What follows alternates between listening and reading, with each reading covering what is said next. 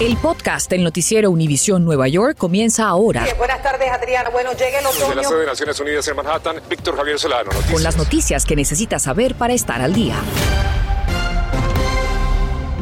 Buenas tardes, le saluda Víctor Javier Solano. Y Adriana Vargasino, muchas gracias por estar con nosotros. Se entrega a las autoridades el sospechoso buscado en relación con el asesinato de un hombre mexicano en el subway el fin de semana pasado.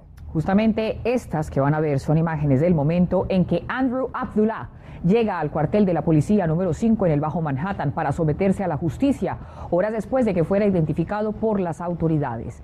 Y en respuesta al mortal tiroteo, la policía de la ciudad decide reactivar la unidad de patrullaje nocturno. Así mismo es, así que en vivo desde la estación de West 4 Washington Square en Manhattan, Alejandro Condis nos explica sobre esta iniciativa. Alejandro.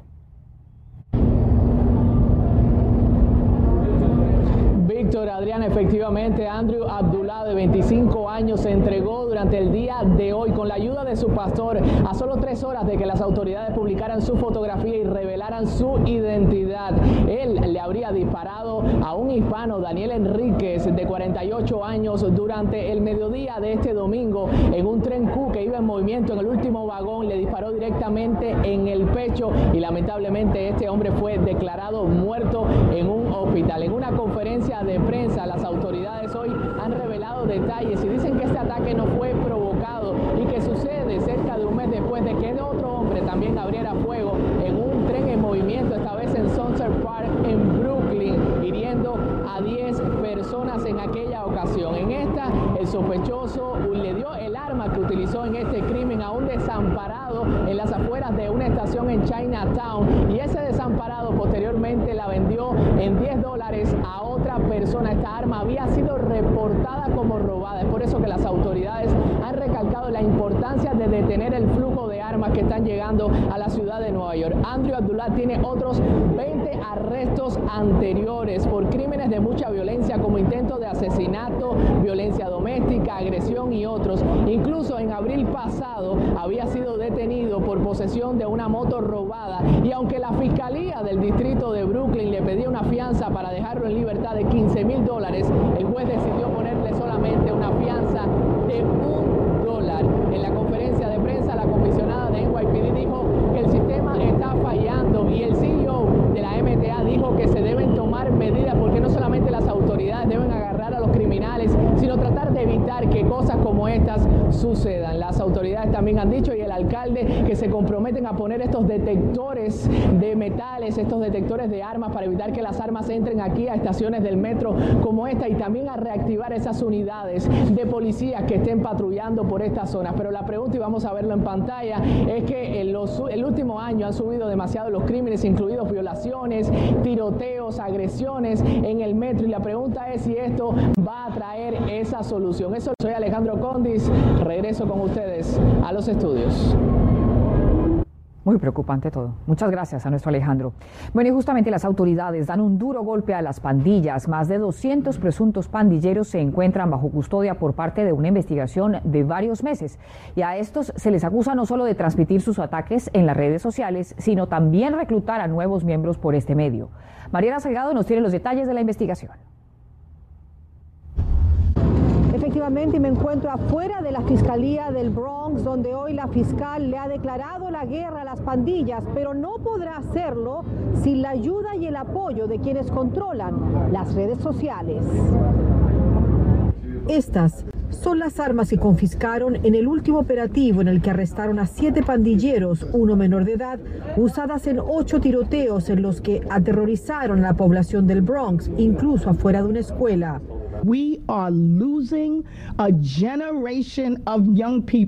Estamos perdiendo una generación de jóvenes afroamericanos y latinos y tenemos que hacer más para desviarlos de este tipo de vida. Llamamos a que los raperos desistan de producir música que los alienta a la violencia. Y es que algunos de los arrestados usaban la música con videos de rap, glorificaban la vida del pandillerismo y la violencia. Háblame de, las soluciones, lo que ustedes quisieran hacer. Ella quiere hacer un foro con los raperos para que podamos sentarnos y hablar de cómo para la violencia que está pasando en el Bronx, todos los tiroteos, la gente que está siendo este, involucrada en eso son menores de edad. Pero todavía no hay fecha fija de cuándo será este importante foro que la Fiscalía planea para combatir el pandillerismo. Nos dicen, sin embargo, que esperan que raperos accedan a participar y también quienes dirigen las redes sociales donde publican actos de violencia como Facebook y YouTube. Y nos dijo la fiscal que aquí justamente en la Fiscalía a estos sujetos desalmados se le presentaron también cargos por crueldad contra los animales. Imagínense lo que hacían. Agarraron un pajarito, lo presentaron en las redes sociales, en Facebook. Al final, cuando le daban un cierto número de likes, decidieron que lo iban a matar y lo quemaron en llamas delante de todo el mundo. Y cuando ellos se van para la escuela en la mañana y en la tarde, uno se asusta pensando que algo le puede pasar o que se pueden encontrar en medio de una balacera.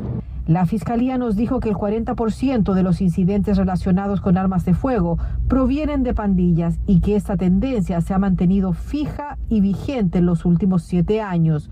Que el problema es que están usando las redes sociales para glorificarse ellos.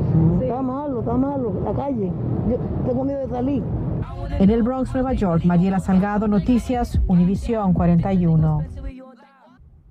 en una reunión con la Oficina de Aduanas y Protección de Fronteras de Estados Unidos, el alcalde Eric Adams discutió esfuerzos para prevenir el contrabando ilegal de armas de fuego y de otro tipo que ingresan a la ciudad de Nueva York. El alcalde también se reunió con familiares de George Floyd en vísperas del segundo aniversario de su asesinato. Les contamos que la ciudad de Nueva York está lanzando un nuevo programa piloto llamado Connect para abordar el problema de la salud mental en la Gran Manzana.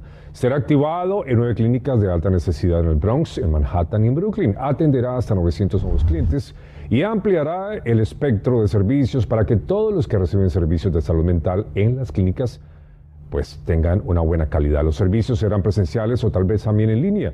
Algunas clínicas pueden tener una clínica legal disponible un par de veces a la semana, mientras que otras podrán establecer conexiones con servicios comunitarios existentes como defensa legal, asistencia de vivienda, proveedores de servicios de empleo o de despensa de elementos, así como clínicas beneficiadas. Unidades de rescate acuden a la escena del colapso de un andamio en Brooklyn. Ocurrió poco antes de la una de la tarde en el número 2960 oeste de la avenida 24. Dos personas fueron rescatadas y trasladadas al hospital Lutheran. Se desconoce su condición. Estás escuchando el podcast del noticiero Univisión Nueva York. Trabajadores de salones de uñas del estado de Nueva York están alzando sus voces para exigir la aprobación de una ley que les brinde mejores protecciones. Así es, y nuestra Berenice Garne nos explica los beneficios que podrían obtener con esa medida. Gracias. Y precisamente mientras que se llevaba a cabo esa marcha en Albany, nosotros salimos aquí al Alto Manhattan a hablar con las que hacen las uñas y saber cómo esto las afectaría o beneficiaría. Este grupo de manicuristas llegó hasta la capital de Nueva York para pedir que los traten con dignidad. Que nos paguen los días de enfermedad. Los Guzmán, quienes han sido manicuristas por más de 16 años, quieren que aprueben el acta de regulaciones para salones de uñas porque conocen las carencias. Nuestra misión de hoy es decirles a los legisladores de que nos ayuden a pasar porque ha habido muchas injusticias, ha habido un robo de salarios y pues ya no queremos que eso siga sucediendo. Mientras en el Alto Manhattan encontramos a Verónica haciendo pedicure. ¿Cuánto más o menos te haces en un día bueno? 100, 150. ¿Y en un día malo? Con 70, 80. De acuerdo a cifras de la Junta de Estadísticas del Trabajo en Nueva York, un 21% de las técnicas de uñas son latinas y en promedio se ganan 13 dólares con 74 centavos la hora. Por eso la senadora Jessica Ramos en su acta propone crear dos comités, uno para mejorar los salarios y el otro para generar regulaciones de seguridad entre dueños y trabajadores. Si tuvieras la oportunidad de ser parte de ese comité, ¿qué les pedirías?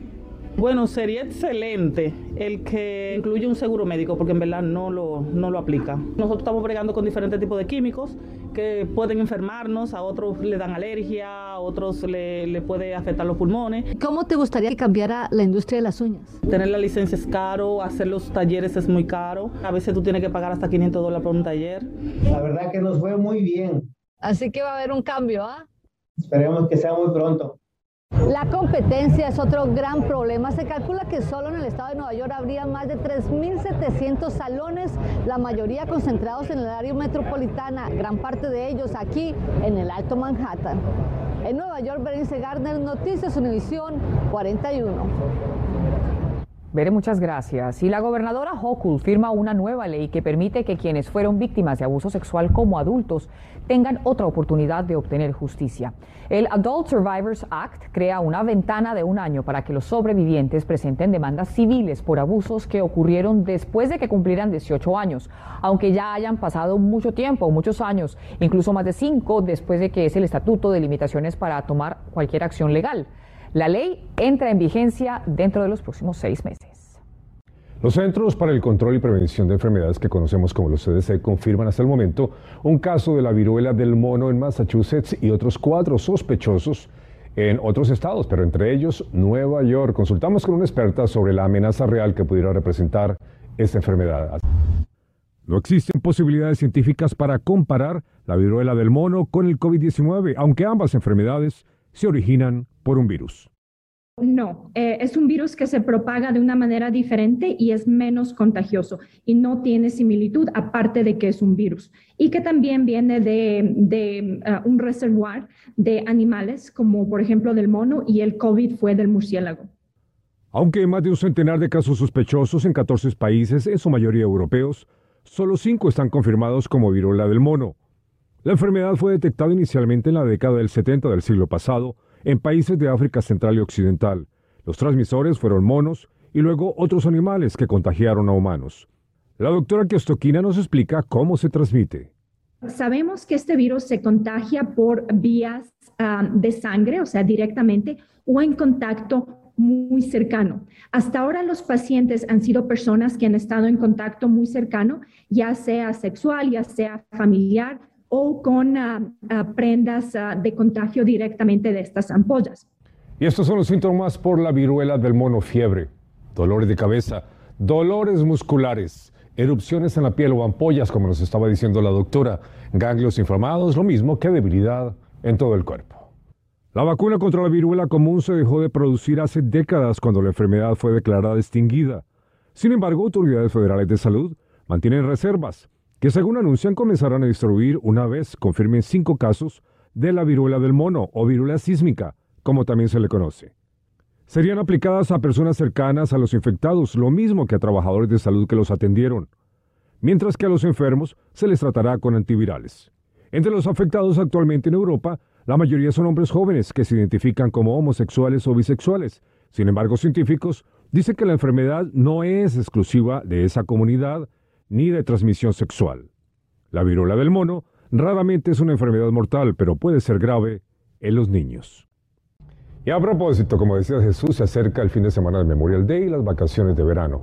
Así que la TSA o TSA quiere que los viajeros en los aeropuertos conozcan las medidas de seguridad y sobre todo lo que no deben cargar para que no arruinen su viaje. Así que Peter Ortega nos tiene todos los detalles. Tome nota. La temporada de viajes de verano comienza este fin de semana de Memorial Day. Es por eso que la Administración de Seguridad en el Transporte, TSA, ofreció este martes importantes consejos a los viajeros. Es importante lo que hemos hablado acá hoy porque queremos preparar al público para, para viajar en el verano. Eso va a ser uno de los veranos más altos en volumen que vamos a ver en el segundo de las personas que van a viajar. Queremos que estén preparados, número uno, con suficiente tiempo para llegar al aeropuerto. Si van a viajar internacional, es muy importante que lleguen por lo mínimo tres horas antes. También se recordó que los artículos no permitidos son muchas veces los causantes de las largas filas y demoras. Lo más importante es saber que los líquidos que van a traer en la mano no pueden ser más de 3.4 onzas y no solamente son líquidos, iguales para las cosas que son pastosas. So, muchas veces la gente se confunde con esos, igual son para los gels, los gels, y no lo pueden tener en una bolsita que sea más grande de un cuarto. Las cosas más comunes son las cuchillas. Si tiene algún cuchillo personal o algo que usualmente llevan su maleza, en su bolso, pueden ponerlo en las maletas grandes para que se vayan debajo. Igual aquí tenemos unos cables para los carros, un taladro, esos son los pepper sprays. En cuanto a los protocolos del COVID, recuerde que los mandatos de mascarilla permanecen en efecto en los aeropuertos de La Guardia y JF Kennedy, mientras que en el de Newark es opcional. Y en lo que concierne a las pruebas negativas de COVID y las cuarentenas, lo más aconsejable es que se comunique con su aerolínea, pues esta tendrá la información más actualizada sobre los documentos requeridos y las políticas de viaje de su destino. Si necesita una prueba de COVID para viajar, recuerde que la puede realizar en el aeropuerto. En Queens, Peter Ortega, Noticias Univisión 41. Si usted conduce un vehículo Hyundai, preste mucha atención. A nivel nacional se están retirando 239 mil unidades porque los cinturones de seguridad pueden explotar y lesionar a los ocupantes. El retiro incluye los modelos Ascens 2019-2022, el Antras 2021-2023 y el Antra HEV 2021 y 2022, así como vehículos eléctricos híbridos. A la fecha se han reportado tres heridos, dos en Estados Unidos y uno en Singapur. Para mayes información, los propietarios pueden comunicarse con el servicio al cliente de Hyundai 1855 371-9460. Allí hace referencia al número de retiro 229. Gracias por escuchar el podcast del noticiero Univisión Nueva York. Puedes descubrir otros podcasts de Univisión en la aplicación de Euforia o en univision.com diagonal podcasts.